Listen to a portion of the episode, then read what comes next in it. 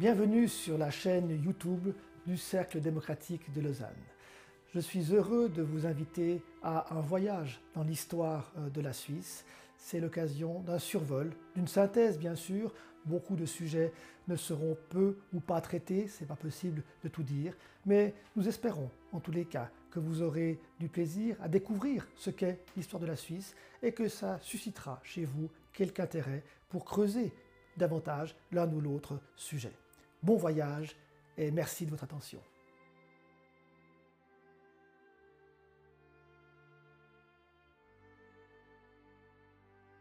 L'histoire est une science délicate à manier. Elle peut être en effet l'objet de multiples regards et cela donne à chaque fois des couleurs différentes aux faits, aux événements qu'il s'agit euh, d'analyser.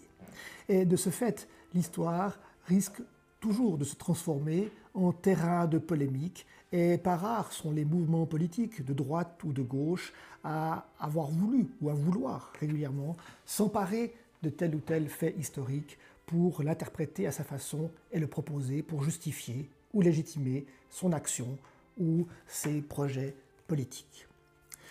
C'est donc une sens délicate à manier et pour éviter le piège de l'instrumentalisation, il s'agit, dans la mesure du possible, de pouvoir entrer dans les faits et les phénomènes historiques pour les comprendre et savoir ainsi mieux les interpréter.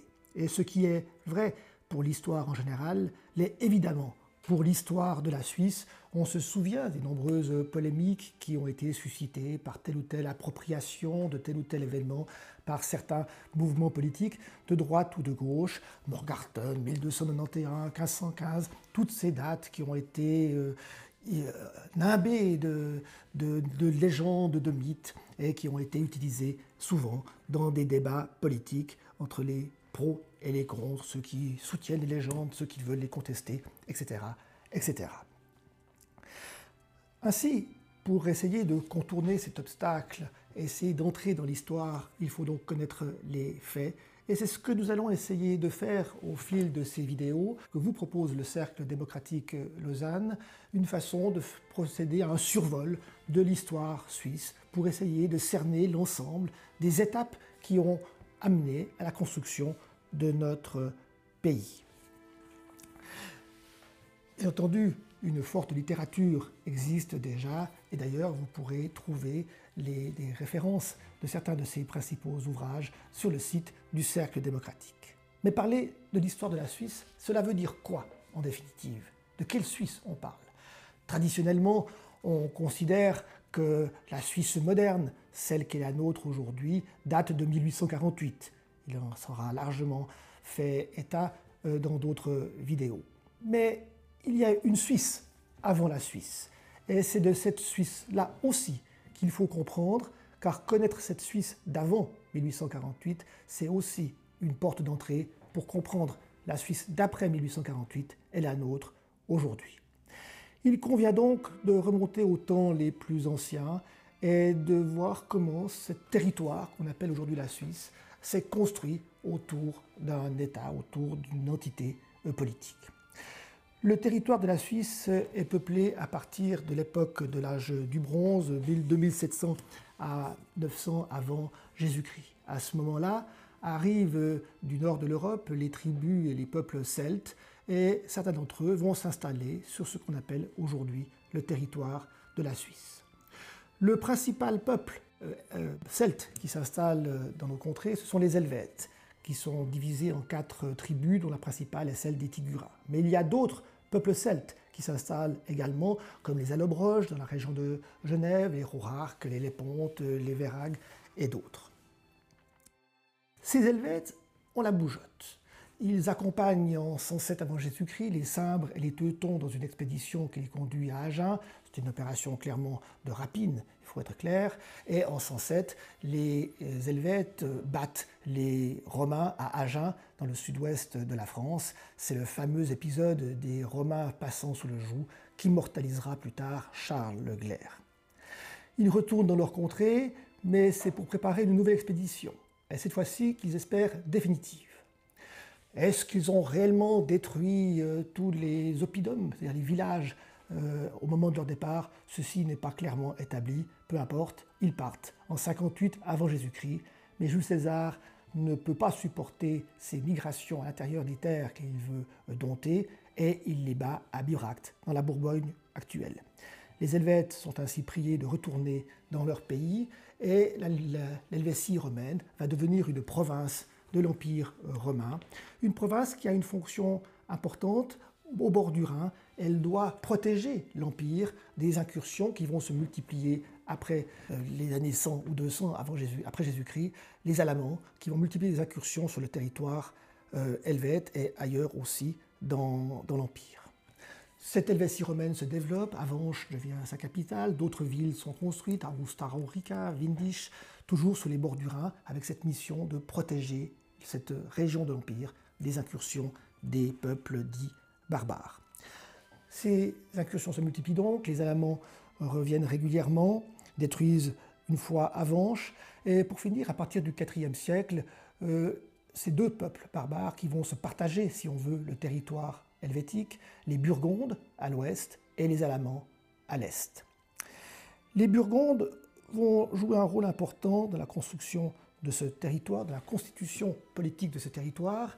Ils vont se christianiser très rapidement, l'Empire romain bascule dans la chrétienté à partir du IVe siècle.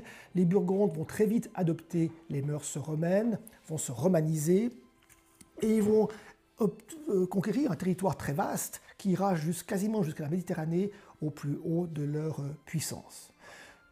Saint-Maurice, l'abbaye de Saint-Maurice, celle de Romain-Motier sont parmi les euh, témoignages, l'héritage le plus important de, l'époque burgonde.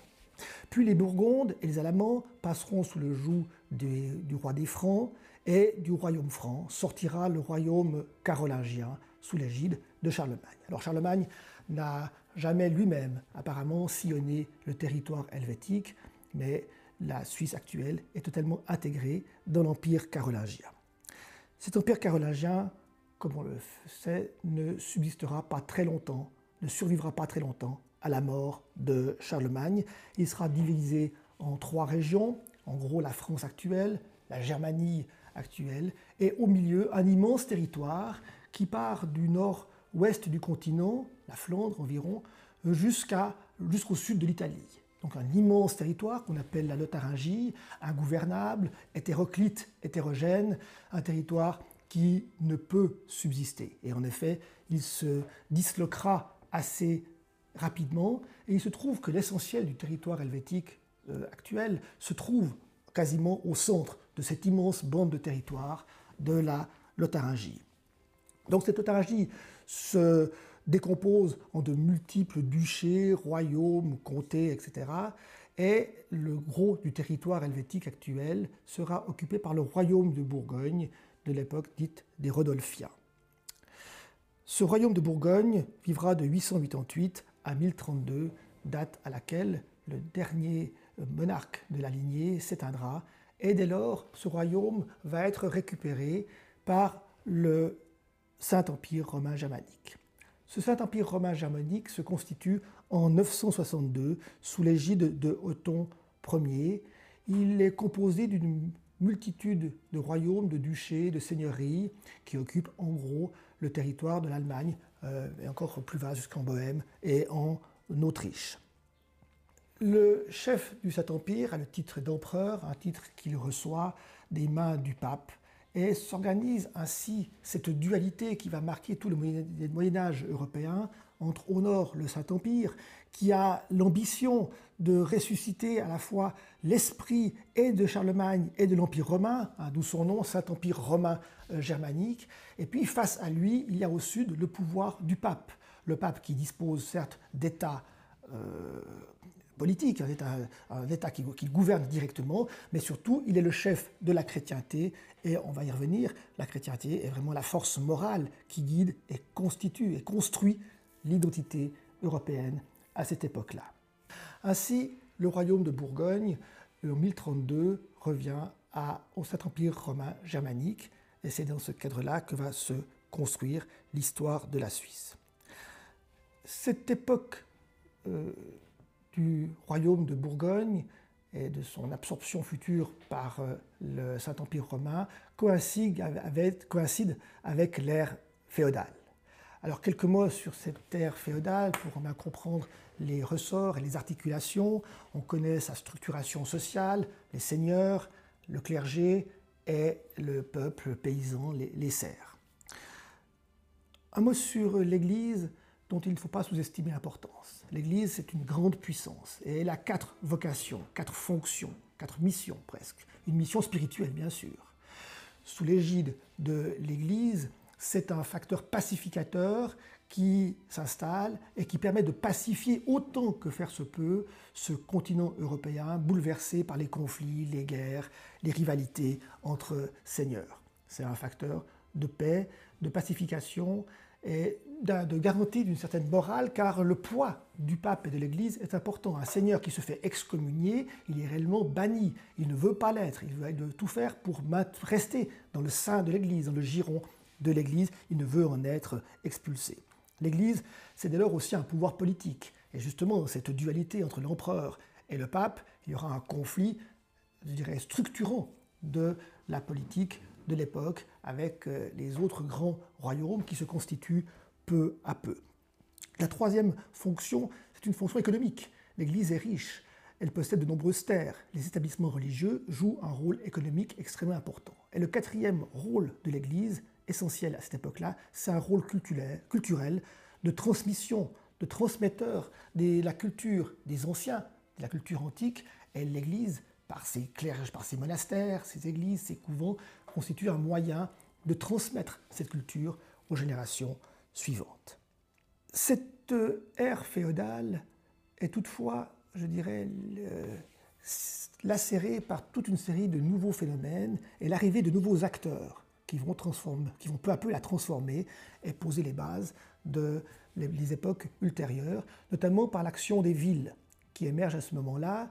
Les seigneuries sont toujours à court d'argent, les royaumes évidemment, mais les seigneuries plus petites aussi. Les guerres coûtent cher, se battre c'est difficile, ça coûte beaucoup d'argent et les villes deviennent un moyen d'assurer une certaine dynamique économique et gagnant en puissance économique, elles vont aussi revendiquer des droits politiques, des droits qu'ils vont obtenir par des chartes qui leur permettent de s'émanciper peu à peu de la tutelle des seigneurs et prendre de plus en plus d'importance. Ce sera typique en Suisse, où la féodalité sera relativement légère, par l'empreinte, l'emprise de la féodalité sera relativement légère par rapport aux régions environnantes. Le territoire helvétique est tourmenté, sa topographie est, complexe, il y a peu de grandes euh, surfaces, de grandes seigneuries qui arrivent à s'imposer, si bien que la féodalité laissera moins de traces et donc laissera plus de place aux autres acteurs, les villes par exemple, Zurich, Berne, qui prennent de l'importance, mais aussi ces petites communautés alpines qu'on appelle les Waldstätten et qui joueront un rôle essentiel dans l'histoire euh, suisse. Et cette Suisse qui se compose ainsi euh, de façon archaïque, eh bien, elle symbolise aussi largement la géopolitique complexe de cette ère féodale où euh, tout se fait par succession, par mariage, tous ces concepts de droit privé qui euh, sont à la base de la construction de territoires et d'où les frontières très morcelées des différents cantons en fonction des achats, des acquisitions, des héritages et des conquêtes militaires aussi de ces différents territoires. Territoires morcelés qui ne s'appellent pas encore la Suisse, mais se construit ainsi dans cette situation particulière de l'ère féodale.